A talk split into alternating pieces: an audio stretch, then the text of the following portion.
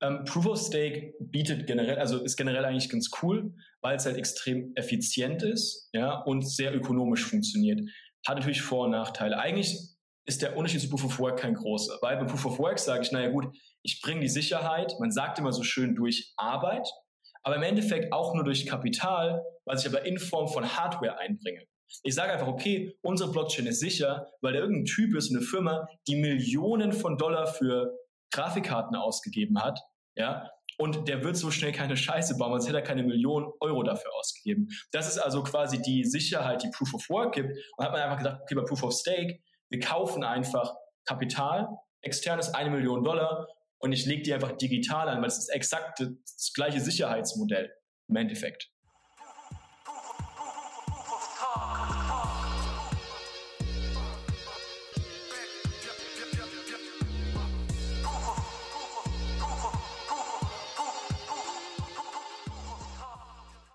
Herzlich willkommen zum Proof of Talk Blockchain Podcast. Mein Name ist Alex und wir fallen einmal wöchentlich zusammen ins Blockchain Rabbit Hole. Unser Ziel ist es nämlich, euch den Einstieg in die Welt der Blockchain zu erleichtern. Dazu sprechen wir regelmäßig mit Experten aus den Bereichen NFTs, DeFi, Metaverse, Web3 und mehr. Enjoy! Herzlich willkommen, Fabian Riewe.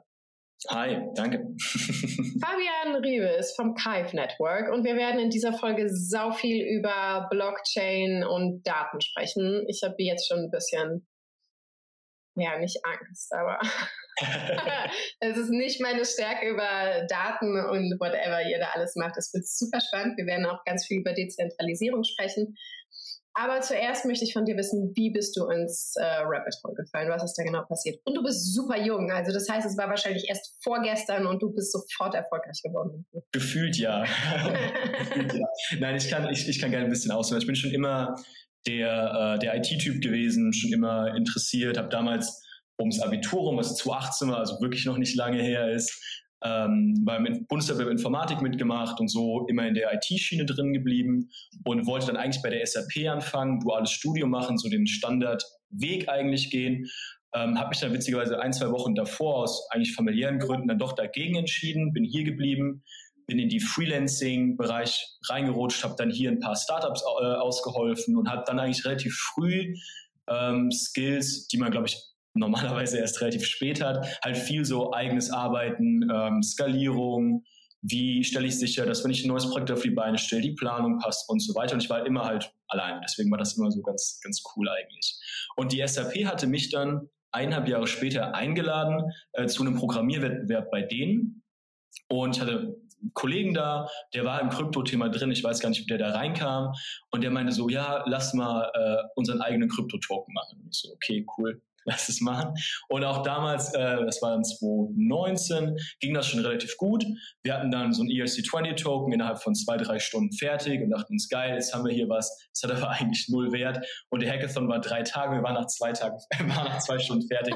dachten uns, okay, was machen wir jetzt? Dann ich, bin ich mit dem äh, ITler neben mir ins Gespräch gekommen, der war SAP Masterstudent und der hat am äh, CLA Assistant für die SAP gearbeitet, äh, für die SAP gearbeitet. Und das ist ein Tool, äh, was die SAP benutzt benutzt. Ist mir so ein Legal-Tool. Kannst du so vorstellen, wenn die Drittentwickler haben, die äh, eine Änderung am Code von der SAP machen, müssen die quasi digital einen Vertrag des Contributor License Agreement CLA unterschreiben, quasi ihre Rechte abtreten, dass sie nicht im Nachhinein nochmal die SAP verklagen können. Amazon nutzt das, äh, Uber, PayPal, also ganz große Kunden, die das nutzen. Und dieser Running Gag war eigentlich, dass die Unterschriften, diese digitalen Unterschriften, auf einer Festplatte gespeichert wurde, die auf dem Kühlschrank in der Abteilung lag. Und das war eigentlich so, alle wussten, okay, ist eigentlich nicht so geil. Und der neben mir hatte dann, der hat das ein bisschen optimiert und sowas alles. Und ich bin zurück ins Hotel und dachte mir, boah, eigentlich wäre die Blockchain ja perfekt, um die Daten da zu speichern. Weil ich habe, ich gebe eine Unterschrift, die will ich ja im besten Falle nicht mehr zurückrufen und nicht mehr bearbeiten können. Ich will ja sehen, okay, der Entwickler hat an dem Tag eine Unterschrift gemacht und habe dann die nächsten zwei Tage von dem Hackathon ähm, dann eigentlich so ein Tool gebaut, was quasi die Unterschrift dann auch nimmt und optional auf der Ethereum-Blockchain speichert. Damals war das mit Gaskosten und sowas alles noch nicht ein Problem. Ähm, und so kam ich dann dahin. Und das wurde mega gut angenommen. Ich glaube, sogar IBM hat es sogar bei denen eine Zeit lang benutzt und so weiter, aber richtigen Follow-up habe ich da eigentlich nie wieder gemacht. Ähm, und dann hatte mir der Kollege von der SAP ein halbes Jahr später Aviv zugeschickt. Das ist eine Blockchain, die spezialisiert für Datenspeicherung ist, meinte, hey, das wäre doch bestimmt cool für dich. Überleg mal, du könntest jetzt auch den Vertrag noch passend auf die Blockchain mit der Unterschrift hochladen. Das ist mir eigentlich geil, geht dann so in die Richtung äh, Decentralized DocuSign. Das war so die Idee, zu sagen, oh, ich lade einen Vertrag hoch, zwei Parteien unterschreiben den. Und hatte dann mit dem Gründer von Aviv gesprochen, der fand das auch eine geile Idee und so weiter. Und dann dachten wir uns aber eigentlich so, naja, wir haben eigentlich ein viel größeres Problem und zwar, wir wissen ja gar nicht, ob die andere Adresse oder die Gegenpartei, ob das ein Mensch ist, ob das ein Bot ist und so weiter und dachten uns dann, naja, wie können wir das denn überhaupt rausfinden? Und das war dann so mein erstes Blockchain-Projekt, was ich hatte. Das hieß Averify. Das gibt es auch noch. Ähm, und da haben wir einen Algorithmus geschrieben, der ähm, den, das Netzwerk von Aviv oder von einer Blockchain analysiert, geguckt, okay, wie viel Geld wird von A nach B geschickt. Und daraus konnten wir berechnen, ob die Adresse wahrscheinlich einem Menschen gehört oder nicht. Das Konzept dahinter ist eigentlich relativ easy. Weil, äh, Alex, ich meine, ich sende dir keine 10.000 Euro, äh, wenn du ein Scammer bist und erst recht nicht mehrmals. So musst du dir das vorstellen. Und dann haben wir gesagt, okay, das ist eigentlich eine ganz coole Idee, und darum den Algorithmus gebaut, ähm, das veröffentlicht und dann mega gutes Feedback bekommen. Es wurde in Aviv groß implementiert, äh, so ein bisschen als so Login, Verification mäßig, auch viel für Airdrops benutzt, um sicherzugehen, dass man eben kein Botnet, Botnetzwerk aufbauen konnte, um damit Airdrops zu claimen und so weiter. Und dann ist was ganz Witziges passiert. Und dann hat nämlich jemand probiert, dieses Netzwerk zu hacken mit einer sogenannten Sybil Attack. Und was ist eine Sybil Attack? Ist im Prinzip, ich erstelle 1000 Fake Accounts und verifiziere die 1000 Fake Accounts alle gegenseitig, mhm. ähm, um damit quasi echte Human Interaction vorzutäuschen. Und das Ding ist aber, es hat zum Glück nicht funktioniert. Äh, weil wir das Netzwerk ja so designt haben, dass es eigentlich nicht funktioniert. Und tatsächlich ist es ganz cool, wenn man sich den Graphen anguckt, sieht man hier oben so eine Blase, wo alle echten Menschen sind, dann eine Verbindung runter, das war der Hacker, und dann hier unten so eine Fake-Blase äh, mit den, mit den Fake-Adressen. Das war natürlich super für uns. Und das Coole war, dass eine Verifizierung äh, damals 10 Cent in Aviv an Gebühren gekostet hat. Und der Typ hat bestimmt 1000, 2000 Dollar damals ähm, dafür ausgegeben, um das probiert zu hacken, was für uns cooler, das waren für uns 1000 Dollar. Witzigerweise war das aber auch der Anfang vom Bullrun, was bedeutet, dass der ABIF-Preis in die Höhe geschossen ist von 2,50 Dollar auf 12, 13, 14 Euro und wir dann erstmal ganz gut A-Kapital hatten und dachten, okay, das hat sich jetzt schon mal gelohnt, was wir da gemacht haben. Ähm, das ist so die A-Verify-Story. Und dann hatte ich da äh, einen Entwickler gesucht, der mir geholfen hat, äh, das zu implementieren, habe einfach auf dem AVIF Discord geschrieben, hey, jemand Bock? Und dann hat sich John bei mir gemeldet. Und John ist der Mitgründer von, von Kive. Ist auch ganz lustige Geschichte noch dazu. Aber wir zwei haben Verify zusammen gemacht und dann äh, einen Tag am Wochenende auf Gitcoin gewesen. Das ist eine Plattform, wo es Aufträge für Entwickler gibt. Und hat einen Auftrag gesehen von Polkadot, auch eine andere Blockchain, Daten auf Aviv zu speichern. 7.500 Dollar waren das dazu. Und so als Easy Money für so ein Weekend-Projekt. Dann haben wir das gemacht und mega gutes äh, Feedback davon bekommen von Polkadot ähm, und haben dann von da die Intros zu den ganzen anderen großen Blockchains bekommen, Solana, Cosmos, Nier äh, und so weiter und so fort. Die fanden es alle mega geil, was wir da gemacht haben. Und dann hatten wir plötzlich ein, aus Skripten wurden mehr Skripte, wir hatten plötzlich ein Projekt und das war vor eineinhalb Jahren. Und jetzt sind wir knapp 20 Leute bei uns, äh, haben das Ganze ganz gut skaliert und ja, das ist so mein, meine Rabbit Hole-Geschichte dazu. Das ist sehr nice, weil ich finde, deine Rabbit Hole-Geschichte klingt sehr, sehr professionell. Die meisten Leute haben ja eher so eine Story. Ja, ich habe dann in Bitcoin investiert, ich äh, habe es nicht verstanden, dann habe ich 20 äh, Dollar zu äh, Bucks dann doch weiterverkauft oder so. Oder noch geiler, eine Adresse geschickt, die nicht existiert. Genau. immer verloren. Also ich finde, deine Story ist schon ziemlich äh, beeindruckend. Ja, erzähl mir mehr über Kaif. Ähm, wie ist das Projekt entstanden? Hast du schon ein bisschen angedeutet. Ähm, dein Co-Founder ist auch ein extrem krasser Dude, würde ich sagen. Absolut, absolut. Ich denke, ich, ich, ich, ich fange kurz mit der Geschichte mit John an. Das Witzige war, John immer so der Anonyme, du hast ihn überall gesehen, hatte damals auch einen äh, Co-Founder von einem zweiten Projekt, Virtu hieß das, ist eine ähm, Exchange of Aviv gewesen. Ähm, und dann ich so, ja, hier kannst du helfen, ja klar, kein Ding, bla bla, er hilft mir. Und ich so, ja, was kriegst du eigentlich die Stunde? Und er, also war dann auf, auf Englisch und er meint so, ähm, ja, er hätte das noch nie gemacht und sowas. Ähm, er sagte, er wäre ein Miner. Und ich so, okay, cool, so, welche Kryptowährung meinst du und sowas? Und er so, nee, nee, nicht Miner mit E, Miner mit O. Also ein unter 18-Jähriger, Miner. Und ich so, oh, wie alt bist du denn? Und er so, ja, ich bin 15. Und ich so, was? Alles klar. Und dann kam das halt so auf und wie er hat also von 10 bis 13 studiert, ganz wilde Geschichte. Amerikaner ist nach England gezogen. Mittlerweile wohnt er, äh, er fast mein Nachbar. Ich kann sein Haus von hier sehen. Ähm, also ganz wilde Geschichte, die da angefangen hat. Aber das ist so die, die witzige Geschichte. Also er ist so voll der, der smarte junge Typ, der das dann so alles ähm, mitgemacht hat. Und das aus dem Mund eines smarten jungen Typs. ja, aber der ist ein noch smarter, noch jüngerer Typ. Und äh, also wirklich sehr, sehr, sehr, sehr lustig. Und äh, kurz zu Kaif, also was, was es eigentlich ist, was wir machen, kann man sich so vorstellen. Jede Blockchain ähm, muss ja jede Transaktion behalten, aus den Gründen, damit ich es später sagen kann, selbst in 20 Jahren noch sagen kann, ja, okay, die Blockchain ist richtig, die Transaktion ist richtig. Wenn man sich das wirklich mal physisch vorstellt, kann man sich das so vorstellen wie ein Unternehmen, was eine Bank, aber jede einzelne Banktransaktion muss auf dem Blatt Papier ausgedruckt werden, in Ordner geheftet werden und in Lagerraum gemacht werden. Jetzt haben wir aber die Blockchains Milliarden von Transaktionen. Bedeutet also, die haben quasi eine riesen Logistik, die die auffahren müssen, nur für diese Speicherung von den Daten, beziehungsweise physisch wieder, die müssten komplett eigenes Lagerhaus bauen, das verwalten. Und das Problem daran ist natürlich, dass das auch in einem Blockchain natürlich auch noch pro Server, also pro Node passieren muss, weil ich die Daten ja repliziere, was natürlich extrem kostenteuer ist, kostenintensiv ist. Und das führt natürlich auch dazu, dass im Endeffekt die Miner wieder weniger Profit machen. Ja, ist klar. Wenn ich 1000 Dollar Profit mache, muss aber 800 Dollar für die Aufbewahrung haben, dann ist natürlich sehr ineffizient, sehr teuer für mich.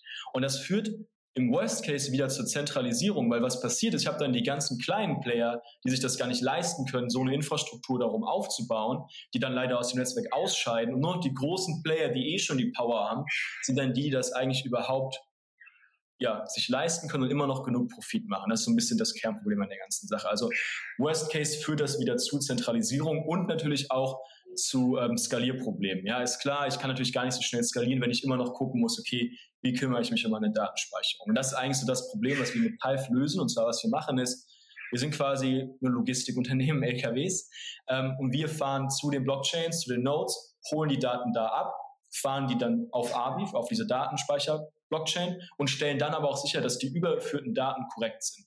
Und wie machen wir das? Theoretisch kann jede Firma selbst ihre eigene Police festlegen, was für die valide Daten sind. Der einfachste Fall ist natürlich, Alex, wir, du und ich, wir jetzt beide, beide unsere eigenen LKWs, wir fahren beide die Kopien rüber und am Ende guckt jemand, sind die Kopien exakt gleich. Können wir den Hash mathematisch machen und dann passt das. Und falls nicht, würden wir zwei eine Vertragsstrafe kriegen, also ein Slash und daraus entsteht dann so ein Proof of Stake. System. Heißt also, ich hinterlege jetzt 20.000 Dollar und sage, ich bin ziemlich sicher, dass ich die Daten sauber rüberfahren kann. Wenn nicht, nimmt mir halt 10% weg, die Vertragsstrafe. Das ist so die Idee, wie KF quasi funktioniert und wie das Ganze ähm, funktioniert. Und dann, ja, ich mache mal kurz hier Pause, falls da schon gibt. Dann, dann ja, ich habe schon ganz viele Fragen. Super. Okay. Verrückte Geschichte. Wie kann ich mir das vorstellen? Also vielleicht kannst du es noch bildlicher beschreiben. Ihr ähm, mit welchen Blockchains arbeitet ihr zum Beispiel? Was ist deine Lieblingsblockchain, wo ihr Datenarbeit übernimmt?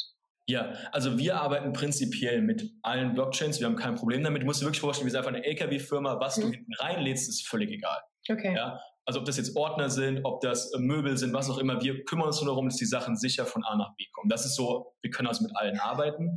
Ähm, eigentlich ist es am coolsten, mit den Neuen zusammenzuarbeiten, mhm. weil die noch so ein bisschen mehr open-minded sind. Das ist einfach ein bisschen easier äh, da zu arbeiten. Aber wir haben echt gute Erfahrungen mit dem Moonbeam-Team. Wir waren auch zeitweise, haben wir mal mit denen ganz eng zusammengearbeitet. Die haben mega gute Infrastruktur, mit denen wir gut arbeiten können. Das ist ganz cool. Aber eigentlich sind wir offen für alles arbeiten auch mit allen äh, da zusammen. Sehr cool. Ähm, ich kann mir vorstellen, das ist mein neuer Lieblingssatz. Ich kann mir vorstellen, richtig bescheuert. Ähm, wie sieht's aus? Ich glaube, da sind ja einige Blockchain-Projekte da draußen.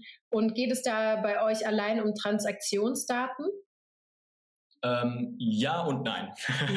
also wir können, äh, das Ding ist, wir können alle Daten überführen. Also wir haben zum Beispiel auch einen Use Case, da ist ein Sportwettenanbieter auf der Blockchain, der natürlich das Problem hat, dass die Sport, dass der Sport jetzt nicht auf der Blockchain stattfindet. Der das Problem hat, na gut, wie kriege ich denn meine nicht Web3-Daten überhaupt in die Blockchain?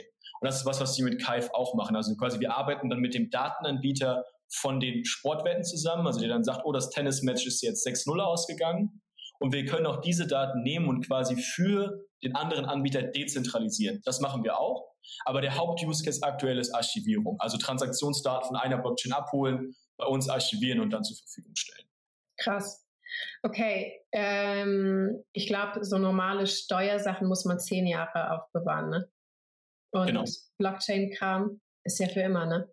Eigentlich für immer, genau. Deswegen arbeiten wir auch mit Aviv zusammen. Aviv macht Permanent Storage. Ähm, heißt also, wenn die Daten da einmal gespeichert sind, sind sie für immer da. Das ist so den, und man zahlt nur einmal. Also ich muss jetzt nicht jeden Monat für die Daten zahlen. Ich zahle quasi voraus. Das ist sehr praktisch. Allerdings haben wir auch schon faire Feedback bekommen von manchen Leuten, die halt, wie gesagt, andere Anwendungen haben, zum Beispiel die Sportwetten, die sagen, ganz ehrlich, für immer speichern müssen wir das jetzt nicht. Uns reicht das, wenn das jetzt für fünf Jahre zehn Jahre gespeichert ist, weil danach ist es eh nicht mehr so, dass ich das im Nachhinein nochmal irgendwie verändern kann oder sowas. Es ist so ein bisschen auch Use Case abhängig, aber die reinen Archivdaten sollten eigentlich im besten Falle für immer gespeichert werden. Und ihr braucht ja sicherlich äh, Hardware dafür. Tatsächlich nein. Nein. Nein. okay, erzähl das mir. Ist das, das ist das Coole. Also wir, wir lagern ähm, die kompletten Datenspeicherung an halt diese Speichersysteme wie Aviv oder Filecoin, sagt vielleicht auch einigen was, IPFS ja. und sowas aus. Das können wir also problemlos machen. Das Einzige, wo wir Hardware haben, sind quasi unsere Server, die die Daten von A nach B fahren. Aber das sind ganz normale Server, die wir ganz normal hosten, wie das in jeder anderen Blockchain der Fall ist. Also wir haben jetzt nichts Besonderes ähm, Hardware-technisches entwickelt. Genau. Okay, sehr cool. Also ich kann mir nur sehr, sehr schwer vorstellen, wie viele äh, oder ja, wie viel Daten da anfallen. Und vor allem ist es ja für jede Blockchain das gleiche Dilemma, oder? Dass sie sau viele Daten haben, die irgendwo gespeichert werden müssen. Das heißt, gibt es mehr äh, Speicherlösungen dort draußen, sowas wie euer Projekt, oder seid ihr die einzigen, die das machen? Also wir sind aktuell, würde ich sagen, relativ die einzigen, die das von diesem System her machen. Wir haben, es gibt eine komplette Branche, die sowas ähnliches macht, das sind Data Oracles. Ähm, mit denen können, können wir uns auch vergleichen, wobei wir noch ein bisschen mehr machen. Oracle ist einfach nur im Prinzip ein System, wo man sagt, man hat einen Datenpunkt, zum Beispiel das Fußballspiel ist 1-0 ausgegangen und man da sagt einfach, ja, das stimmt oder nein, das stimmt nicht. Und das wird dann auch auf die Blockchain gepasst. Normalerweise mit Finanzdaten, also Preisen und so weiter und so fort. Äh, wir können eigentlich noch mehr als ein Oracle machen weil wir auch die Datenspeicherung mit übernehmen, sind wir da ein bisschen flexibler. Das, was Kaif an sich macht, ist aktuell noch ziemlich äh, unique. Krass. Ja, äh, klingt auf jeden Fall dramatisch nach viel, viel Daten. Äh, ich glaube sowieso, dass es äh, in, in, je mehr wir in Web 3 und je mehr Digitalisierung tatsächlich weltweit ein Thema ist, desto mehr Daten haben wir, die wir irgendwo speichern müssen. Und Web 2 war ja immer so ein bisschen, okay, die, unsere Daten gehören uns gar nicht, sondern die gehören denen, die die Software-Plattform betreiben. Und mit Blockchain hat sich das ja ein bisschen geändert, beziehungsweise mit Web 3. Mm, ich kann mir vorstellen, du hast eben gesagt, Dezentralisierung ist ein äh, krasses Thema, wenn es um Daten geht. Das äh, sehen wir ja auch in Web 2, dass zentralisierte Datenmonopole eigentlich nicht so geil sind. Und deswegen äh, fahren wir ja alle so auf Blockchain ab, weil es halt äh, die Möglichkeit bietet, dezentral zu agieren. Und wenn du jetzt sagst, okay, die Datenflut, die da entsteht, die könnte einfach dazu führen, dass ähm, Mehrkosten entstehen, die kleine Player nicht tragen können, was wiederum zur Zentralisierung führen könnte oder wird, höchstwahrscheinlich. Gibt es da schon Beispiele, wo du sagst, okay, da ist das schon passiert? Oder wo du sagst, ja. okay, bei den Projekten siehst du Anfänge der Dezen De Dezentralisierung. Absolut, äh, Solana. Ähm, Solana ist das, das beste Beispiel dafür. Ähm, Solana, es gibt kaum Anbieter außer dem Solana-Team selbst, was eine sogenannte Full Node zur Verfügung stellt. Eine Full Node ist ein Server in einer Blockchain, der alle Daten hat. Und das Solana-Team ist tatsächlich das einzige, das das bereitstellt. Ähm, die anderen machen es alle aus Kostengründen nicht. Und wir reden hier wirklich von, ich denke, sechsstelligen Kosten ähm, die sowas kostet. Das kann sich also kein, äh, kein normale Node, kein normaler Welt, der kann sich das leisten. Da muss ja auch nichts mehr Bedarf für da sein, um das zu machen. Und das Problem einer Full Node ist, wir reden, wir von Kaips haben sogenannte Hot-Kosten. Ja, weil mhm. ich zahle ja jeden Monat dafür, dass wenn ich keine Nutzer habe, dass wenn kein, keine Person diese Daten zukommt, ich zahle 100.000 Dollar oder mehr dafür im Monat, was extrem ineffizient ist. Und das ist das Coole bei Kaif, dadurch, dass wir die Daten, also Solana Block 0 zum Beispiel, auf KF gespeichert haben, hast du das Problem nicht. Weil es wurde einmal, jemand hat einmal dafür bezahlt und das war's. Weil Solana Block 0, Bitcoin Block 0 sieht eh überall auf der Welt gleich aus. Völlig egal, von wo ich das abfrage. Also warum nicht die Daten an einem zentralen Punkt, aber dezentral speichern Und dann von da aus können dann alle arbeiten. Dann kann ich sagen, okay, ich brauche jetzt Solana-Block 1.500.000. Gut, ich ziehe es mir von Kaif in mein lokales Analysesystem rein. Und wenn ich es nicht mehr brauche, schmeiße ich es raus, weil ich weiß, Kaif hat es zur Not. Und das ist so dieser Added Benefit, den wir von Kaif quasi generell haben, diesen Data Lake, wie wir das nennen, ähm, aufzubauen, wo man im Prinzip sagt, okay, hier kann jetzt jeder kostenlos im Prinzip seine Daten von abgreifen, weil die ja eh überall gleich sind. Ja, das ist also die, die Idee dahinter. Ja, ich finde es sowieso krass, Solana, äh, wie viele Ausfälle hatte das Netzwerk? Also nicht nur, dass sie überhaupt nicht dezentral sind, sondern äh, es ist auch einfach vielleicht ein bisschen sinnfrei da aufgebaut. Äh, ich weiß gar nicht mehr, was der Grund für den letzten Ausfall war. Zu viele Transaktionen oder was? Bestimmt. Zu viele also Zugriffe? Tatsächlich muss ich, muss ich da ein bisschen, ein bisschen korrigieren. Solana ist natürlich sehr dezentralisiert. Mhm was die Blockerstellung angeht. Also quasi in der Berechnung sind die hoch dezentralisiert. Problem ist aber eher in der Datenverfügbarkeit eher zentralisiert. Und jetzt kann man natürlich das eine gegen das andere argumentieren. Naja gut, brauche ich noch lange Zugang zu zurückliegenden Daten? Ja, dann ist Solana schlecht. Ja, brauche ich aber nur High-Frequency-Daten und sage, naja gut, mir ist eigentlich egal, ob ich in einem Monat vielleicht nicht mehr darauf zurückgreifen kann, dann ist Solana wieder gut. Also es ist wirklich so dieses Abwägen von A gegen B ja, was ich, was ich brauche. Und das ist halt eigentlich ganz spannend, aber deswegen ist Beispiel Solana das Beispiel, wo sie es im Endeffekt bei der Datenverfügbarkeit zentralisiert aktuell. Und das ist also wirklich ganz spannend. Krass. Äh, wie sieht es bei anderen Blockchains aus mit der Datenverfügbarkeit? Was würde dir ja. einfallen? Wo gibt es spezielle Blockchains, wo du sagst, okay, das ist äh, herausstechend oder das ist dir aufgefallen? Also es gibt ein paar, ähm, also im Prinzip ist es so aktuell, es gibt ja immer so Blockchain-Standards. EVM ist zum Beispiel eins, also jede EVM-kompatible ähm, Chain, die fährt, die fährt dasselbe Standard, die haben auch alle die gleichen Probleme, weil die Architektur die gleiche ist. Aber da können wir quasi schon mal viel über einen Kamm scheren tatsächlich und können sagen, gut, die haben alle das gleiche Problem, als überall gleich ineffizient gestaltet ist. Können wir auch gerne nochmal tiefer rein, warum das so ist, aber wir können es gerne erstmal High-Level lassen. Ähm, Mina tatsächlich hat ein sehr interessantes System. Die sagen, naja gut, wir machen es ein bisschen wie Solana, aber wir verkaufen es halt offen und sagen halt, okay, wir sind eine sehr, sehr kleine Blockchain und wir sind sehr dezentral bei der Blockproduzierung, aber wir speichern die Daten halt nicht lange. Und die haben dann sogenannte Archiving Nodes, die dafür sicher gehen, dass quasi die Daten dann archiviert werden. Das war zum Beispiel auch einer unserer ersten Partner, weil da die Idee ist, die schaffen die Archiving Nodes in ihrem Netzwerk ab, schieben die Daten direkt zu Calv, sodass die quasi diesen Player komplett aus ihrem Problem raus haben und sagen, okay, die Daten sind eh auf Calv gespeichert und können von da dann zur Verfügung gestellt werden. Und wir machen quasi den Job mit dezentrale, schnelle Blockerstellung und Kive macht den Job mit Datenspeicherung. Mhm. Das sind also so diese Konzepte, die jetzt so langsam kommen. Wir sind leider noch nicht in Mainnet. Das ist der Grund, warum wir die noch nicht pushen können, weil es einfach security-mäßig noch nicht funktioniert. Aber sobald wir Mainnet sind, sind das eben genau die Use Cases, für die wir quasi ähm, dann pushen würden. Was passiert im schlimmsten Fall, wenn eure äh, Server oder whatever, wo ihr die Daten speichert, wenn das einfach ähm, going Fehler. south ja, und dann. Ja. Das ist, also das ist wirklich tatsächlich, das ist dann wieder ein riesen Security-Thema, was wir auch häufig sehen. Also bei Exa Infinity zum Beispiel, die Ronin Bridge, die da gehackt worden ist, mhm. das ist ein Fehler, der nicht passieren darf, aber tatsächlich passieren kann. Was da passiert ist, ist, oder bei UST beim Terra Crash, selbe Beispiel, ist, man hat plötzlich bewusst von Hackern falsche Preisdaten abgeschickt. Und das führt dann natürlich dazu an der Börse, wenn plötzlich, weiß ich, die Apple-Aktie noch bei einem Dollar tradet, man natürlich viel mehr kaufen kann, natürlich das, das komplette System auseinanderhebelt. Ja?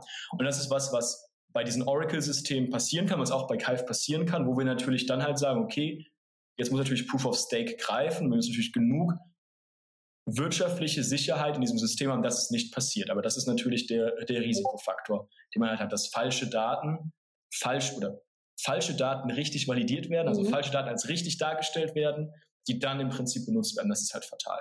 Absolut. Krass. Äh, kannst du erklären, wieso Proof of Stake Sicherheit bietet in dem Bereich?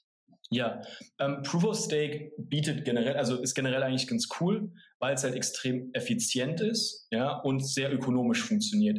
Hat natürlich Vor- und Nachteile. Eigentlich ist der Unterschied zu Proof of Work kein großer, weil bei Proof of Work sage ich, naja gut, ich bringe die Sicherheit, man sagt immer so schön durch Arbeit, aber im Endeffekt auch nur durch Kapital, was ich aber in Form von Hardware einbringe. Ich sage einfach, okay, unsere Blockchain ist sicher, weil da irgendein Typ ist, eine Firma, die Millionen von Dollar für Grafikkarten ausgegeben hat, ja, Und der wird so schnell keine Scheiße bauen, sonst hätte er keine Millionen Euro dafür ausgegeben. Das ist also quasi die Sicherheit, die Proof of Work gibt. Und hat man einfach gesagt, okay, bei Proof of Stake, wir kaufen einfach Kapital, externes eine Million Dollar und ich lege die einfach digital an, weil es ist exakt das gleiche Sicherheitsmodell im Endeffekt. Ja?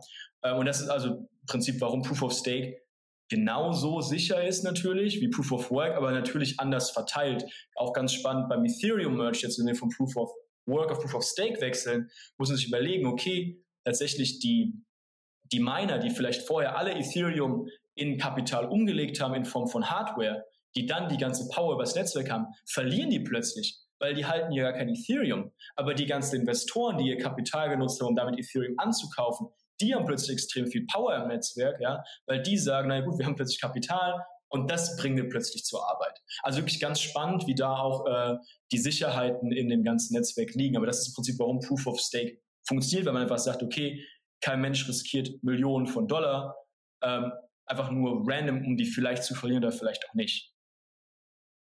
Für wahr. Äh, wie siehst du das äh, aus Web 2, aus der Web 2-Welt? Ähm, welche Art von Player könnte daran interessiert sein, dezentralen Datenspeicher zu nutzen? Eigentlich, eigentlich keiner und viele gleichzeitig. Das kommt jetzt natürlich darauf an, welche, ähm, welche Art von Web sich jetzt durchsetzt. Wenn sich jetzt Web 2 natürlich vor Web 3 weiterhin durchsetzt, gut, dann ist natürlich ganz Web 3 hinfällig. Da brauchen wir nicht über dezentrale Speicherung zu reden. Wenn sich natürlich jetzt Web 3 durchsetzt und wir sehen das mit dem Metaverse und so weiter, es wird in diese Richtung mit Ownership ähm, of your own stuff quasi weitergehen, dann im Prinzip jede, weil sich jede Web 2 Unternehmen erstmal fragen muss, okay, wie kriegen wir denn unsere Daten dezentralisiert? Das ist quasi wie so eine zweite Digitalisierung, wo sich vielleicht in den 90ern jedes Unternehmen gefragt hat, wie kriegen wir denn unsere Papierdaten digitalisiert? Das ist jetzt die gleiche Frage, wie kriegen wir denn unsere digitalisierten Daten dezentralisiert? Ähm, Im Prinzip kommt es dann auch absolut auf die Use Cases von Unternehmen an, wo man das machen kann, wo man das nicht machen kann. Okay, nice. Ich glaube, jetzt habe ich einen groben Überblick über Daten und ich habe wirklich Berührungsängste äh, mit dem Thema, weil ich äh, mir fehlt einfach Bildung in dem Bereich. Plus kann ich mir schlecht vorstellen, welche Massen an Daten das sind. Ähm, ja, jetzt erzähl mir was richtig äh, Deepes, wo ich auf jeden Fall nachfragen muss, weil ich es nicht verstehen werde. Bring it on. Also, also witzigerweise, die Datenmasse existiert gar nicht. Also zum Beispiel die Moonbee Blockchain, die läuft jetzt seit, oh, ich denke, einem Jahr ungefähr. Wir reden von einer ähm, Größe von drei Gigabyte. Oh. Was wirklich nicht viel ist. Was ja, eigentlich witzigerweise zeigt, ja, was wir für Probleme haben, dass wir nicht mehr in der Lage sind, drei Gigabyte zu skalieren. Mhm. Ja? Wir reden von, also ganz ehrlich, wir reden von Datensätzen, die bei Versicherungen vorliegen, die bei Firmen wie Palantir vorliegen und so weiter. Die liegen im Petabyte-Bereich und noch mehr, also Tausenden, Milliarden von Gigabyte. Und es ist da überhaupt kein Thema. Mhm. Ja. Aber genau diese, diese Skalierfähigkeit, die müssen wir halt in Web 3 reinkriegen, sonst haben wir quasi keine Chance. Ja. Mhm. Also das ist wirklich also ganz spannend zu sehen. Wir haben mit Kaif, ich glaube aktuell, wir haben glaube, 20 Blockchain archiviert und wir haben eine Gesamtspeichergröße von vielleicht an die 200 Gigabyte. Ja, also jedes MacBook ist in der Lage, die Daten zu speichern, die wir haben. Was wild ist. Genau. Ja. ja. Was, also, was wirklich zeigt, also quasi auch, wie deep diese Probleme liegen und dann, ja, was richtig deep ist, willst du hören. Ja.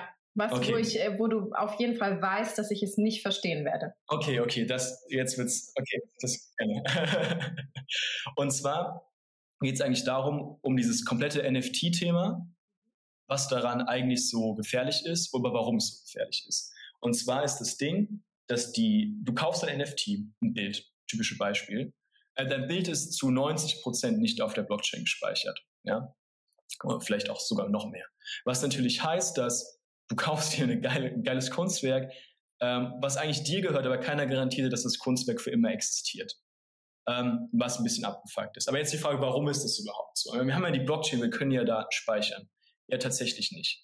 Und zwar ist es so, dass äh, die ganzen Ethereum-NFTs so funktionieren, ähm, die sind, laufen auf der EVM. Die EVM ist wie, dein, wie der Rechner, wie dein MacBook, ähm, der dann Word öffnet, so sagen wir, funktioniert die EVM für dein, für dein äh, EVM ist Ethereum Virtual Machine. Richtig, genau. Die Ethereum Virtual Machine, das ist die, die den Ethereum Code ausführt. Und wie dein Computer Befehle auf Einsen und Nullen runterbricht und die bearbeitet, werden die Smart Contracts, also die NFTs, auch auf eine Art von Einsen und Nullen runtergebrochen. Zum Beispiel addiere auf Alex-Account 1000 ETH. Das ist ein Befehl zum Beispiel. Ja? Und der kostet dann eine imaginäre Einheit, die nennt sich Gas. Und das sind diese Gas-Costs, die zustande kommen. Also wie können wir quasi berechnen, wie viel eine Interaktion kostet? Und der Speicheraufruf, also zum Beispiel speichere so und so viel Bytes an der Stelle, ist, kostet 20.000 Gas. Das ist mit Abstand der teuerste Call überhaupt. Und das ist, diese Implementierung ist das, was NFTs so unsicher macht, weil man sich bei Design dafür entschieden hat zu sagen, naja gut, wir wollen die Datenspeicherung, die Großdatenspeicherung sozusagen von Bildern auf der Blockchain reduzieren, weil es sonst nicht skaliert, hat man so teuer gemacht, also zu sagen, na gut, wir schaffen einfach nie einen Anreiz dafür, Daten zu mhm. speichern. Und das wird natürlich jetzt zu Problemen. Ja? Und deswegen ist es jetzt so für mich eigentlich, dass man sagt, okay, in den nächsten Jahren kommt dieses ganze Infrastrukturthema auf, weil man hat eine gewollt schlechte Implementierung für Datenspeicherung. Also ist ja die Konsequenz daraus, dass jetzt Projekte kommen, die das verbessern. Mhm. Und das ist eigentlich so, dass so der große Konsens, den man da halt raus mitnehmen kann, wo man dann weiß, wo auch wieder viel passiert, wenn man sich quasi die Implementierung davon anguckt. Crazy. Also äh, alle meine Shit-NFTs, die im Ethereum-Netzwerk laufen, die sind gar nicht richtig auf der Blockchain gespeichert. Was genau, heißt die sind gar nicht richtig auf der Ethereum-Blockchain gespeichert. Was es gibt, ist, es gibt dann welche, die pinnen dann hm. dein Bild auf Arweave zum Beispiel und linken dann von Ethereum auf Arweave. Aber wer garantiert dir, dass in 100 Jahren noch Arweave existiert? Ja. Keiner. Das ist das Problem. Also quasi wir, wir, wir dekoppeln eigentlich das Asset, was du kaufst, das Bild, von dem Ownership aktuell. Was natürlich fatal ist. Also es muss ja auch da in dem Bereich was passieren, was das quasi wieder kombiniert. Ähm, was nicht ja, ganz skurril ist. Also ich muss ehrlich sagen, ich war jetzt fünf Jahre im Krypto-News-Bereich und habe wirklich viel über NFTs geschrieben und gelesen. 2021 war das Jahr der NFTs. Aber mir ist niemals diese Information über den Weg gelaufen. Und ich schwöre dir, wir haben täglich Artikel über NFTs entweder übersetzt oder selber veröffentlicht. Ich frage mich einfach, ähm, klar, nicht jeder ist so tief im Thema drinne, um das zu erkennen. Aber warum ist es nicht irgendwie ein äh, krasseres Thema dort draußen? Weil NFTs wurden für Millionen ja. teilweise gehandelt Absolut. und keiner hat so überlegt, ha, naja, die 90 Prozent fehlende Speicherung der Daten. Hm. Ja, das, das Ding ist einfach, glaube ich, wir waren halt einfach in einem mega gehypten Markt drin, wo keiner wirklich gefragt. Also in 2021 hat einfach jeder Geld mit Krypto verdient. Es war völlig egal, was passiert, ja. Und es ist auch, was wir auch sehen von der technischen Seite auch, wirklich von den, von den Investoren von uns, wo wir auch schon gesagt haben, ey Leute, wir haben gesehen, ihr seid hier bei den Investoren, habt ihr euch das Projekt ernsthaft überhaupt angeguckt?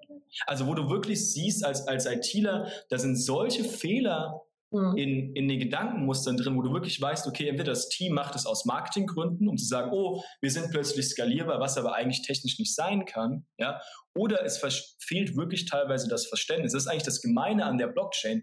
Ist, wir machen hier keine, keine schwarze Magie oder sowas. Eigentlich machen wir relative Grundlagenforschung, Basic Sachen sozusagen. Aber das zu verstehen ist, ist schwierig. Und ich glaube, viele Leute haben schon das Problem, erst recht die, der More, also der, der große Normalmarkt, der ja auch extrem in NFTs und Krypto eingestiegen ist, überhaupt das Problem zu haben, na gut, du musst den Finanzmarkt verstehen für Kryptos und für NFTs, du musst IT verstehen und dann auch noch so gut verstehen, dass du das Ganze kombinieren kannst und die Konzepte dahinter verstehen kannst und die Implementierung. Ich glaube, das ist schwierig. Das ist auch witzigerweise was, was uns als Projekt auch immer noch schwerfällt, das zu kommunizieren, ja, weil wir sind dann wirklich teilweise mit, mit Investoren im, äh, im Gespräch, die sind dann auf DeFi spezialisiert und du merkst einfach, alle, die haben null Verständnis dafür, wie eine Blockchain funktioniert. Die verstehen ihren DeFi-Scheiß, die wissen, was Lending ist und so weiter, keine Frage, aber die verstehen es, die sagen, ja, meine Daten sind doch da.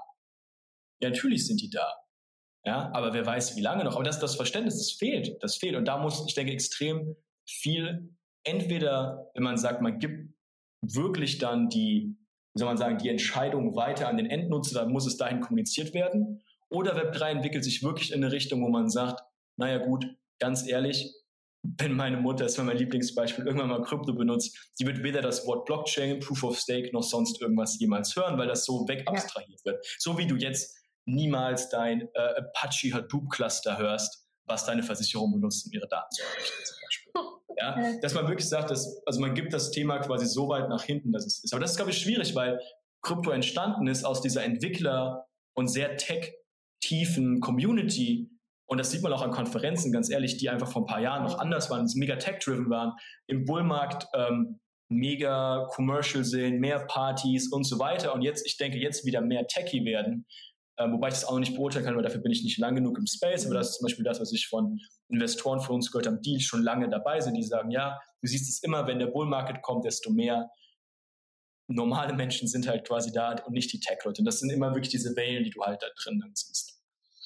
True, das äh, kann ich bestätigen. Die letzten Konferenzen, auf denen ich war, die waren eher so Party, Festival, Gatherings. Ja. Genau. Und da waren auch einfach so viele Leute dabei, die null Plan vom Thema hatten und die nur da waren, weil es fancy ist gerade. Und dementsprechend war das auch thematisch aufgebaut. Also äh, ich möchte gerne lernen. Ich habe von dir jetzt schon in 30 Minuten so viel gelernt. Und das hätte ich halt gerne reproduziert in hundertfach, wenn ich auf einer Konferenz bin.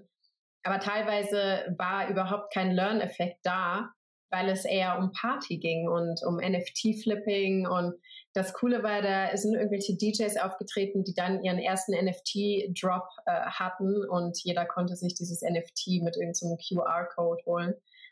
Und keiner hat sich irgendwie Gedanken gemacht, auf welcher Blockchain das ist. Ich weiß nicht mehr genau, welche Blockchain es war. Ich habe es recherchiert und gedacht, auf dieser Blockchain holst du dir doch kein NFT, noch nicht mal für umsonst. Mhm. Was ist das für eine bescheuerte Sache? Ja. Und da hätte ich äh, als Veranstalter schon gesagt, okay, pass auf, also irgendwo äh, muss man vielleicht auch mal wieder back to basics, ein bisschen mehr Absolut. Absolut. Sense in die ganze Geschichte reinbringen. Ja, krass. Äh, wo ähm, denkst du, gibt es noch ähm, Missverständnisse, sag ich mal, über Daten und Datenspeicherung? Weil bei NFTs, okay, das habe ich verstanden, es ist ein Riesenhoax. das ist sehr interessant, was es da für Lösungen äh, geben wird, weil ich glaube, es wird Lösungen geben. Und äh, wenn ich ein bisschen so Web 3 Richtung denke, okay, da geht es eigentlich immer um Ownership der eigenen Daten und so weiter und so fort. Aber wir verstehen ja, oder ich glaube wirklich, dass viele Menschen, mich inklusive, nicht verstehen, wo eigentlich diese ganzen Datenströme hinfließen und wie kann es in Web 3 aussehen? Ich meine, du musst mir das super bildlich erklären, weil ich sonst nicht verstehe. Absolut. Also ich finde, es gibt, es gibt zwei große Punkte. Zum einen, dieser typische Missgedanke, dass man denkt, die Blockchain ist, ist anonym, was völliger mhm. Quatsch, also wirklich völliger Quatsch ist. Ja. ja? Und, und warum? Na gut, ich kann jede einzelne Transaktion komplett nachvollziehen. Es ist eigentlich schlechter als jedes Banken, schlechter als jedes Bargeldsystem. Eigentlich ist Bargeld tausendmal sicherer mhm. vom Bezahlaspekt her, weil sobald ich einmal weiß, das ist ja das, was wir bei Verify, bei unserem Verifizierungssystem gemacht haben, wie die Geldflüsse aussehen, kann ich das komplett rekonstruieren. Also ich kann es wirklich komplett auseinandernehmen. Das finde ich immer so skurril, wenn es dann heißt, ja, äh, das ist doch nur Geldwäsche, bla bla bla. Ja, aber warum ist es Geldwäsche? Weil der Entry-Punkt, der Eintrittspunkt in die Blockchain, weil der schlecht ist mhm. weil der intransparent ist, weil ich nicht weiß, welcher Nutzer welches Wallet hat. Aber sobald das Geld auf der Blockchain ist, kann ich plötzlich alles nachvollziehen. Ja. Alles.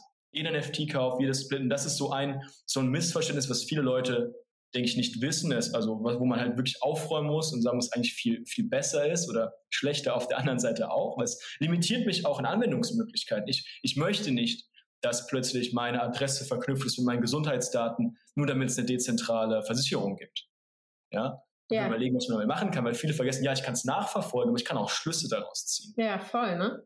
Klar, und das macht es plötzlich mega, mega transparent und das ist halt auch wirklich ganz spannend, was da quasi in den nächsten Jahren passiert, weil wir sehen es jetzt mit Tornado Cash ähm, oder diesen ganzen ZK-Protokollen, wo die Sag Blockchain... Sag mal kurz, was bei Tornado Cash passiert ist, ja. weil das ist mein Lieblingsthema.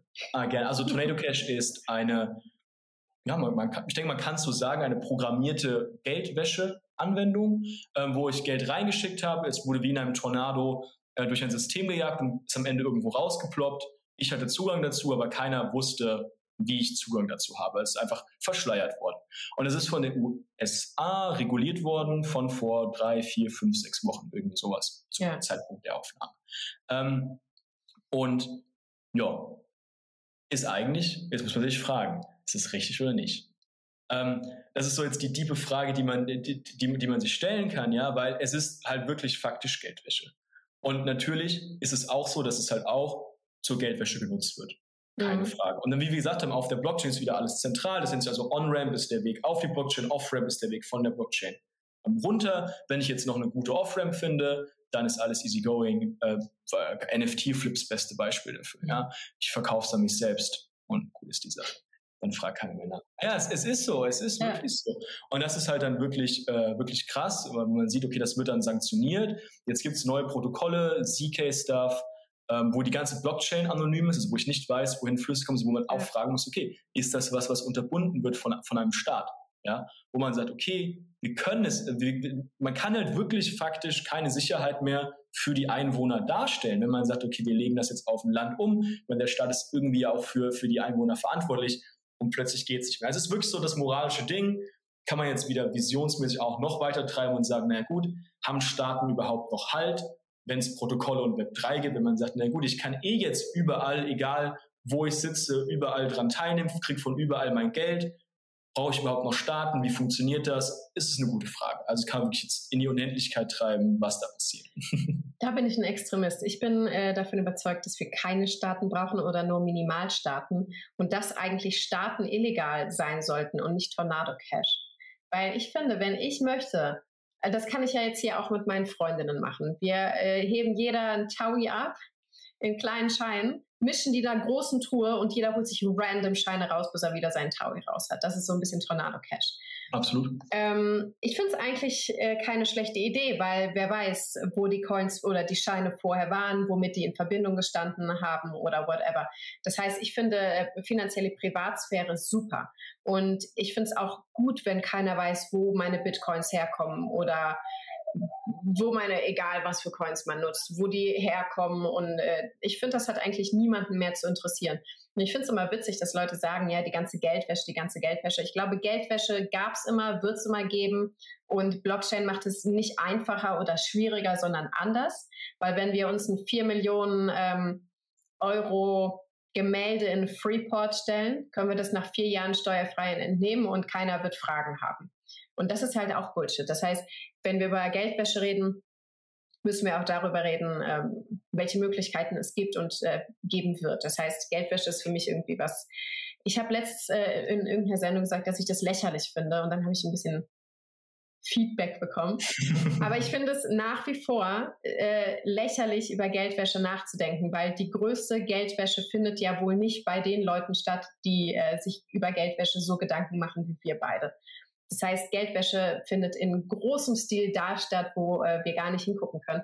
Und das finde ich, wenn man sich das Finanzsystem anguckt und schaut, okay, was passiert da, dann ergibt sich für mich auch ein äh, Sinn für Geldwäsche oder ein Grund, das machen zu wollen, bla bla. Stell dir vor, wir hätten ein gesundes Geldsystem. Ich glaube, Geldwäsche wäre überhaupt kein großes Thema mehr. Ich weiß es nicht. Ich habe mich eine Zeit lang mit Monero und sowas auseinandergesetzt, weil ich äh, wirklich, ich meine, Monero ist nicht sehr weit verbreitet, aber wenn es verbreitet wäre, dann glaube ich, könnte man es auch auf Staatenebene nicht mehr wirklich verbieten, weil was willst du machen? Du hast Absolut. einfach verloren. In dem Moment, wo es massenadaptiert ist oder auf dem Weg dahin, hat man einfach als Staat verloren. Aber äh, zurück zu unseren ganzen äh, Daten und so weiter. Äh, bring mir noch einen random Fact, den ich auf jeden Fall nicht verstehen werde. Jetzt äh, hast du mich überholt mit der Frage. Ein Random Fact, den ich auf jeden Fall nicht verstehen ist bei Daten. Ja, irgendwas, was dich voll fasziniert, wo du sagst, okay, das versteht äh, eigentlich nur jemand, der genauso nerdy ist wie du im Bereich Daten und Blockchain. Ähm, tatsächlich, wie, wie viel man tatsächlich doch mit Daten anfangen kann. Also ja? was, was, was wirklich Daten ja. über einen ähm, verraten, mhm. wenn man, wenn man das richtig kennt. Das hat jetzt eigentlich nichts mit unserem Thema von ja. Kalf zu tun, da geht es wirklich mehr um den, um den Groß Raum äh, von Daten, Geschichten, die wir halt in dem Bereich äh, von Kollegen und sowas halt, halt gehört haben, ist einfach wirklich massiv, was das bedeutet ähm, und auch was es geht. Und ganz spannend tatsächlich haben wir bei uns drüber gesprochen, wenn es in Richtung KI geht, also eine KI lernt ja mit Daten, ähm, wie wichtig die Auswahl von dem, vom, vom Datenset ist. Ja, ähm, weil äh, mega das politische, politische Thema. Es gibt einen Fall, ähm, es wurde eine künstliche Intelligenz geschaffen, die den Credit Score berechnet. Also wie den Schufa-Score für die Deutschen, ja, also wie kreditwürdig eine Person ist. Und dann ging es los und dann hatte man eigentlich festgestellt, na gut, je dunkler die Hautfarbe, desto schlechter ist der Credit Score. Ja, diesen so, jetzt kann man sich fairerweise fragen, ist Rassismus normal. Ja, also quasi kommt eine KI zum gleichen rassistischen System, wie wenn jemand bei der Schufa oder wo auch immer fragen muss, sagen, boah, der hat einen schlechten Schufa-Score. Ist eine faire Frage. Die andere Frage, und das ist eigentlich die, die ich viel interessanter finde, ist die, naja gut, liegt es vielleicht daran, weil das Datenset an sich schlecht ausgewählt war oder weil das Datenset schon einen gewissen Bias, also eine gewisse Gewichtung in diese Richtung hat. Ja, jetzt die Frage auch wieder, ist das statistisch bewiesen oder nicht? Das ist jetzt das ganz spannende Thema. Und dann halt auch, welche Trugschlüsse man halt auch daraus schließen kann. Das Witzige ist, man hat dann die Hautfarbe rausgenommen aus diesem Versuch und hat die Nachnamen genommen. Und je orientalischer die Nachnamen wurden, desto schlechter wurde der Schufa-Score. Also auch ganz spannend, ähm, quasi halt, wie man das halt quasi dann sieht. Und das ist ein mega spannendes Datenthema. Also quasi können wir uns selbst quasi in der Zukunft unsere Welt verbauen, indem wir schlechte Daten auswählen. Oder was macht überhaupt gute und schlechte Daten? Kann man ja. auch 50 Stunden drüber philosophieren, aber finde ich aber mega spannendes äh, Thema, was das quasi dann halt als, als Auswirkung auch hat. Absolut. Ja, voll. Weil ich stelle mir immer vor, wir nehmen ja die Daten aus unserer Welt. Das heißt, wir reproduzieren uns selber in die AI. Das heißt aber, genau. wir sind immer nur so gut wie der Schlechtste im Team. Ja. Also ne, wir können ja nichts erfinden an, an riesigen Datensätzen, äh, um die AI besser zu machen als uns selber. Das heißt, äh, die wird erstmal genauso äh, rassistisch und sexistisch und widerlich sein, wie der Großteil äh, von uns einfach miteinander umgeht. Finde ich auch mega spannend. Und du hattest äh, noch angesprochen, was man mit Daten alles machen kann. Ich finde vor allem krass unveränderliche Daten auf der Blockchain.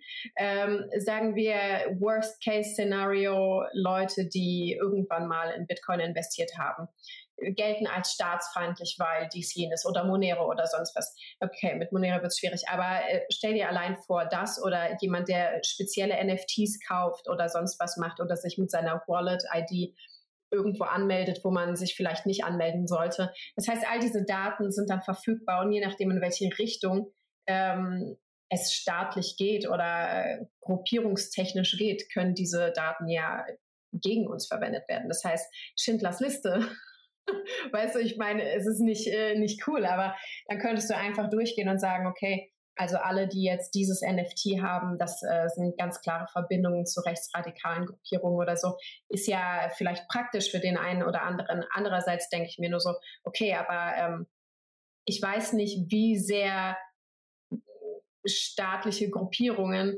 Daten auswerten dürfen und verwenden dürfen oder auch große Unternehmen oder sonst was. Weil wir haben ja schon im Dritten Reich gesehen, ähm, es war legal im KZ zu schießen, oder? Und ich meine, diese ganze Sache, diese ganze Geschichte bis dahin, wir, ja, wir haben, bevor wir die Aufnahme gestartet haben, haben wir ja noch über die Nazizeit gesprochen. Weil ich finde, die Dummheit der Menschen wiederholt sich häufig. Das heißt, je mehr Daten wir jetzt über uns sammeln und je krasser die gespeichert werden, desto äh, extremer ist die Verfügbarkeit ja auch an irgendeinem Punkt und desto verrückter können Menschen das für ihre verrückten Fantasien nutzen da bin ich dann auch raus. Also ich finde es äh, schon eh extrem, was wir alles preisgeben von uns digital. Also es ist, das, das Ding ist, also zum einen übrigens mit, mit dieser, dieser Schindlers Liste-Vergleich, den haben wir ja bei Tornado Cash. Es gibt ja die Liste ja. mit den Wallet-Adressen, die ja. jetzt geblockt sind bei Aave. Das ist ja Fakt, das gibt es ja auch. Also so, so ist ja nicht. Ich denke, dass was krass ist, dass wir uns in eine Zeit begeben, wo aktuell hat nur Google Zugang zu deinen Google-Daten. Mhm. Es, also außer Google bewusst entscheidet sich dazu, wir verkaufen diesen Datensatz an eine andere Firma. Auf der Blockchain hat plötzlich jeder Zugang zu allen Daten, die natürlich auch kontextmäßig in allen Bezügen gegen mich verwendet werden können. Ich fand eben das Beispiel, was du schon gesagt hast mit Tornado Cash und dein, äh, deinen Freundinnen ganz cool, wo du sagst, na gut, wir heben alle 1000 Euro bar ab, mischen das und keiner weiß, wo das Bargeld hingegangen ist. Ist richtig. Jetzt kannst du dir aber auch die Frage stellen, deine eine Freundin macht einen Raubüberfall. Ja, ja, ja und dann sind das meine äh, Nee, nee, nee, deine alle anders. Die mit der Seriennummer bei mir im Portemonnaie. Nee, das, nee, das, das meine ich nicht. Vergessen wir das. Aber die, die macht einen Raubüberfall, ja? Da war ich doch dabei auch. Ja, nee, pass auf, pass auf. Okay. Sie, sie macht einen Raubüberfall, klaut 1000 Euro, ihr macht euer 1000 Euro Spiel, Geld gewaschen, fertig.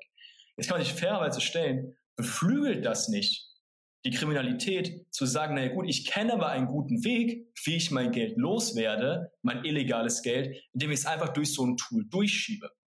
Und dann ist die Frage, unterstützt du dann deine Freundin bei ihren Raubzügen passiv, indem du sagst, ja, also ich frage nicht, wo dein Geld herkommt, ich nehme dein Geld einfach an. Ich glaube, da bin ich einfach zu libertär für. I don't give a shit, wo ihr Geld Weiß herkommt. Ja. Solange sie happy ist und solange äh, sie niemanden dabei erschossen hat oder solange sie das keiner alten Oma geklaut hat. Ich glaube, das sind dann nochmal so moralische Sachen, aber was ich nicht weiß, ist erstmal für mich, okay, es ist ihr Leben, da mische ich mich nicht ein, wenn sie meint, Raubzüge machen zu müssen. Wobei ich dann auch denken würde, warum bin ich nicht inkludiert in der ganzen Story? Aber du hast einen guten Fakt, äh, ob das äh, negatives Verhalten triggert. Ich beschäftige mich sau viel mit dem Gedanken, sind Menschen per se schlecht? Manche, manche nicht. Wenn ja, warum? Oder ist das eine Entwicklung? Ist das mhm. Angebot und Nachfrage? Ist das mhm. Angebot und Möglichkeit vielleicht? Aber ich persönlich, ich habe ja jeden Tag die Möglichkeit, mir eine Waffe zu kaufen und in die nächste Bank zu marschieren. Ich mache es nicht, jeden Tag nicht. Und es ist keine aktive Entscheidung, wow, ich, heute mache ich es auch wieder nicht, sondern es ist ganz klar, ich werde es niemals tun. Ähm, ja, aber jetzt, das ist jetzt wirklich ein spannendes Thema. Was ich wirklich spannend finde, ich challenge dich jetzt ein bisschen. Warum machst du es nicht? Ich, ich würde argumentieren persönlich, mhm. weil du die Konsequenzen fürchtest.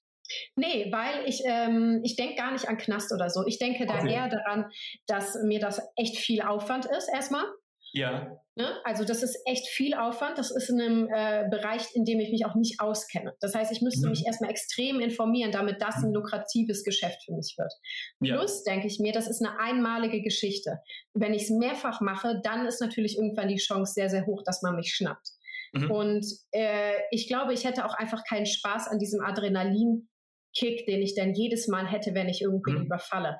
Das wäre mhm. einfach nicht mehr Ding. Plus glaube ich ganz fest daran, dass äh, die Vibes, die ich aussende, nach außen hin und die ich wirklich inten, also auf dem diebsten Level empfinde, ne, wenn die gut sind und ich das nach außen trage und ich so lebe, dann kommt das irgendwie zurück. Und wenn nicht, dann habe ich auch nichts verloren. Ne? Aber okay. ich bin nicht der Typ, der rausgeht und bad intention mäßig irgendwie sagt, okay, das ist jetzt meins. Nein, Digi, also entweder arbeite ich dafür oder ich hab's halt nicht und dann ist es so, wie es ist. Und okay ich glaube, das ist das äh, Main Problem. Und deswegen überlege ich so oft, okay, aber warum machen Menschen so seltsame Sachen? Wie kommen sie auf die Idee? Ist es wirklich das Angebot? Ich glaube nicht. Ich glaube nicht, dass es das Angebot ist, oder? Ich, ich, ich, ich würde gerne ich würde gerne bei dem Thema, ich würde gerne noch einen Schritt tiefer sehen. Ja? Du sagst, du würdest nicht mehrere Banküberfälle machen, weil du dann Angst vor Knast oder sowas hättest, ja? Ja, aber auch bei einem. Ist ja, oder auch bei einem. Ist ja, pass auf, ist ja egal. Jetzt, jetzt legen wir das Beispiel gedanklich um auf das Tornado Cash Beispiel, mhm. ja? Jetzt gibt's für dich eine Off-Ramp, die für dich, wo du völlig weißt, ich, ich mache einen Banküberfall und du weißt genau, du musst keine Konsequenzen fürchten. Wie, wie bei Tornado Cash. Du hast mhm. illegales Geld und du weißt genau, ich schick's da rein und ich muss mir keine Gedanken machen. Nee. Niemals jemand weiß. Gleiches Beispiel da, du musst niemals in den Knast gehen. Niemals. Das steigert doch die Opportunity, dass du es machen würdest. Absolut nicht, weil weißt du, was ich nämlich glaube, dass Illegalität und Legalität Bullshit sind. Ich okay. glaube daran einfach gar nicht. Das sind für mich okay. dumme, dumme, dumme Kategorien. Ich glaube, wenn ich ein guter Mensch bin, ich möchte niemanden umbringen. Ich möchte ja. nicht rauben. Einfach weil ich im Peace bin und in Harmonie und dann gehe ich lieber einen Apfel pflücken oder okay. weißt du, okay. mir einfach ein schönes Leben oder wohne in einer Höhle am Strand. Ich glaube, ja. das ist äh, auch mein Konflikt mit so Tornado Cash und so. Eigentlich sind das wahnsinnig gute Erfindungen. Coole ich Tools, möchte, ne, absolut bahnbrechend. Ich möchte gerne, dass all mein Geld immer gewaschen ist, bevor ich es bekomme. Egal woher, ob ich es von der Bank nehme oder ob ich Bitcoin habe. Ich möchte, dass die, der Shit vorher gewaschen wurde. Einfach weil ich möchte, dass ich neutrale Coins quasi erhalte. Und ich, ja. ich mag, ich mag die, das, wenn man einfach reinen Tisch macht und sagt, okay, pass auf, ne, wir machen ja. einfach hier Blank Space und dann gucken wir mal, äh, wo es weitergeht für uns und dann machen wir unsere eigene Historie daraus. Und äh, dann kann ich sie ja nach einem halben Jahr wieder waschen. Und ich glaube, äh, meine Perception dieses ganzen Finanzwesens und illegal, legal, Legalität, bla bla, dieses ganze Ding ist für mich sowas von outdated, dass ich gar nicht mhm. verstehen kann, wieso wir mhm. überhaupt in legal und illegal denken.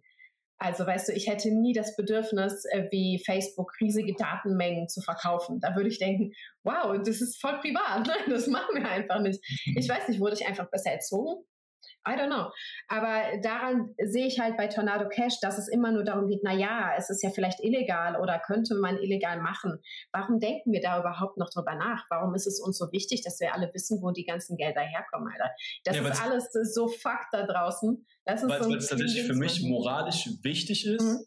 Ich meine, ich weiß, wie, wie, wie, du sagst, also das ist aber auch wieder ein Zitat von unserem, von unserem Lead-Entwickler, der sagt, der einzige Grund, warum wir Blockchains benutzen, ist, weil es draußen einen, eine einzige Person gibt, die probiert Scheiße zu bauen. Ja, ne, ist das, so. das ist der einzige Grund, wa warum es Blockchains gibt. Ja? Und es ist halt wirklich so, ohne das bräuchten wir es gar nicht. Ja, ohne dass wir müssten nie dezentral super sicher sein, wenn wir sagen würden, naja gut, warum sollte jemand unser System hacken? Hat hier gibt ja keinen Anreiz dazu. Aber es gibt halt immer irgendeine Opportunity für einen, für einen gibt's halt. Das ist halt eigentlich ganz, ganz spannend. Und für mich ist das so ein bisschen diese moralische Frage, mhm. zu sagen, na gut, ich weiß, 99 Prozent von den Tornado Cash Nutzern nutzen es einfach nur, wie du sagst, so zum Whitewashing nach, nach der Mal.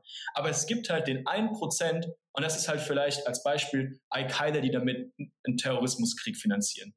Will ich ja, wobei ich mir denke, sein, ich bin Islamwissenschaftlerin. Will ich unterstützen, passiv. ja, also ich bin Islamwissenschaftlerin. Wenn wir über Al-Qaida reden, da würde ich auch nochmal ganz speziell genau hingucken wollen. Das war, das war jetzt absolut nur ein random Beispiel. Wir können auch nehmen, es gibt eine Terrorgruppe da draußen, die Leute terrorisiert und dann lassen wir es da. Und die du nutzt Tornado Nein. Okay, nein, I see. Also ich glaube auch, ähm, ich bin irgendwann zu dem Entschluss gekommen, okay, ich werde wahrscheinlich nicht final äh, für mich rausfinden können, ob manche Menschen als Weirdos geboren werden, ob die das adaptieren, ob sie es irgendwann wieder ablegen, ob wir irgendwann alle äh, erwachen und sagen, okay, vielleicht bin ich heute doch ein guter Mensch oder morgen ja. oder so, ne? Und deswegen, glaube ich, brauchen wir auch diese Alternativen zum Zentralbankgeld und so weiter. Und deswegen brauchen wir Tornado Cash. Und ich bin mir fast sicher, dass äh, wir das Problem niemals lösen können der Dualität. Es ist einfach da. Und deswegen ja. müssen wir diese ganzen Sachen haben, weil ich glaube, es ist schön. Ich mag die Vielfalt und ich glaube, es wäre auch super boring. Ich stell dir vor, äh, wir brauchen das alles nicht. Wir haben ein faires Geldsystem und alle da draußen sind irgendwie moralisch äh, auf einer Wellenlänge. Wie fucking boring wäre das denn?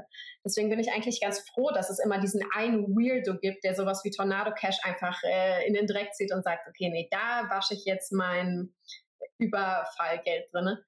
Wobei ich denke, da bin ich wieder bei meinem Punkt, was ist wirklich legal und illegal? Da möchte ich auch, dass also die Gesellschaft im Endeffekt, wenn es null Gesetze geben muss, muss es jeder für sich selbst wissen. Ja, ich glaube, die normalen Menschenrechte reichen eigentlich aus. Jeder möchte frei und unverletzt sein. Und ich glaube, in einem Kontext, äh, ich rede jetzt nicht von äh, der Welt, die wir sehen. Ne? Da ist es natürlich nicht möglich, dass wir rausgehen und sagen, hey, jeder kann Tornado Cash nutzen, wenn er Bock hat das ist wahrscheinlich total äh, utopisch, genauso wie man nicht rausgehen kann und sagen kann, ich möchte einfach nicht umgebracht werden, dann lasse ich euch auch in Ruhe. Das funktioniert ja, ja auch einfach nicht. Ne? Ja. ja. Ja. Das ist mega schade, mega schade. Aber ich finde es super cool, dein Satz, und ich glaube, der wird, äh, der hat sich bei mir auf jeden Fall eingebrannt, dass wir diese ganzen Dinge nur nutzen, weil immer ein äh, Idiot dabei ist. Genau, das, leider ist es halt wirklich, das ist halt, ja. ich fand den Satz auch sehr stark. Das ist nicht mein Zitat, das mhm. ist das wieder Zitat von Max, unserem Entwickler, der das gesagt hat, aber ich fand es aber mega, mega äh, eindrucksvoll, weil, weil es wirklich einfach stimmt. Es ist ja, halt, ne? Ja, aber in so allen das, Bereichen. Es ja, ist immer, weil irgendwer zu doof ist oder irgendwer einfach random aus der Reihe tanzt, wo es vielleicht gar nicht sein muss. Ja, genau. Das ist so, wie man Sorry, sagen könnte, es kann ja jeder eine Waffe haben, dann kann sich ja. jeder selbst verteidigen. Ist alles nie ein Thema. Wenn halt einer Kacke baut, dann explodiert Ja, ne? Das ist krass. Ja, deswegen bin ich auch eigentlich dafür, äh, jeder kann eine Waffe haben. Ich meine, ich möchte, glaube ich, keine, keine haben, weil ich, ich glaube, ich könnte sie nicht benutzen. Aber da denke ich auch, naja, Illegalität, Legalität. Hm. Ja. Müssen wir einfach mal drüber nachdenken spannende Themen auf jeden Fall. Mega. Das kann man ins Unendliche treiben. Mega. Halt also wir können da jetzt noch sieben Stunden dranhängen. Okay, lass uns kurz zusammenfassen. Ich habe sau viel gelernt. Also ich habe vor allem von dir gelernt, dass Oracles nicht the shit sind, weil ich habe mich äh, eine lange Zeit jetzt mit Oracles beschäftigt, weil ich super interessant fand, äh, wie Blockchains zu Daten kommen, die nicht äh, nativ auf der Blockchain entstanden sind. Und das ist sozusagen der, das Bindeglied dazwischen. Finde ich super interessant. Es ist vielleicht auch so ein bisschen Marketing einfach mittlerweile, das Blockchain, Oracle, diese ganzen Buzzwords.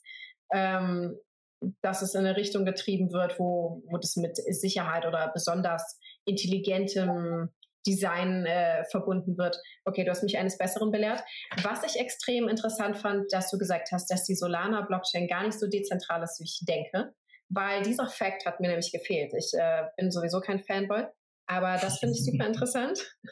Und dass diese ganzen, äh, diese Datenverfügbarkeit, dass äh, es, wie hast du das genannt?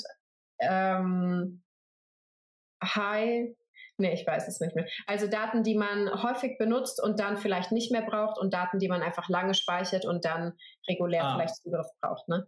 Ja, genau. Also wie gesagt, ich weiß nicht, ob es dafür einen Begriff oder sowas gibt, aber das war genau bei dem Solana-Beispiel halt ja. hoch dezentralisiert bei der ja. Datenerstellung, aber ja. eher zentralisiert bei der Datenverfügbarkeit. Ja, sozusagen. Datenerstellung, Datenverfügbarkeit. Also ich habe auf jeden Fall auch viel über Daten gelernt. Genau. Finde ich sehr, sehr cool. Vielen, vielen Dank dafür. Mein Lieblingssatz habe ich ja, äh, mein Lieblingslearning hatte ich ja schon, äh,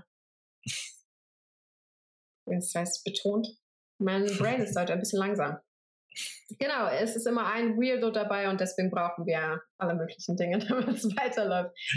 Ich fand es super cool. Vielen, vielen, vielen Dank, dass du bei uns warst. Und ich wünsche euch mega viel Erfolg und ich werde euch natürlich weiterhin stalken.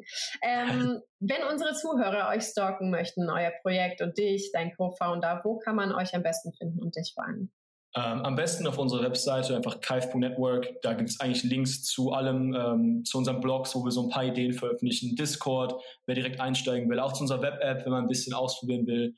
Wenn äh, Entwickler zuhören, wir haben ein paar coole Tools, um an die Daten ranzukommen, wenn ihr so Probleme kennt in dem Bereich. Und ja, ich fand es auch sehr, sehr cool, muss ich wirklich sagen. Es waren sehr spannende Themen. Äh, und ja, mich sehr gefreut. Gleichfalls, sehr, sehr cool. Nächsten Dienstag hören wir uns wieder, denn dann gibt es einen neuen Talk mit einem weiteren Blockchain-Experten aus den Bereichen NFTs, DeFi, Metaverse, Web3 und mehr.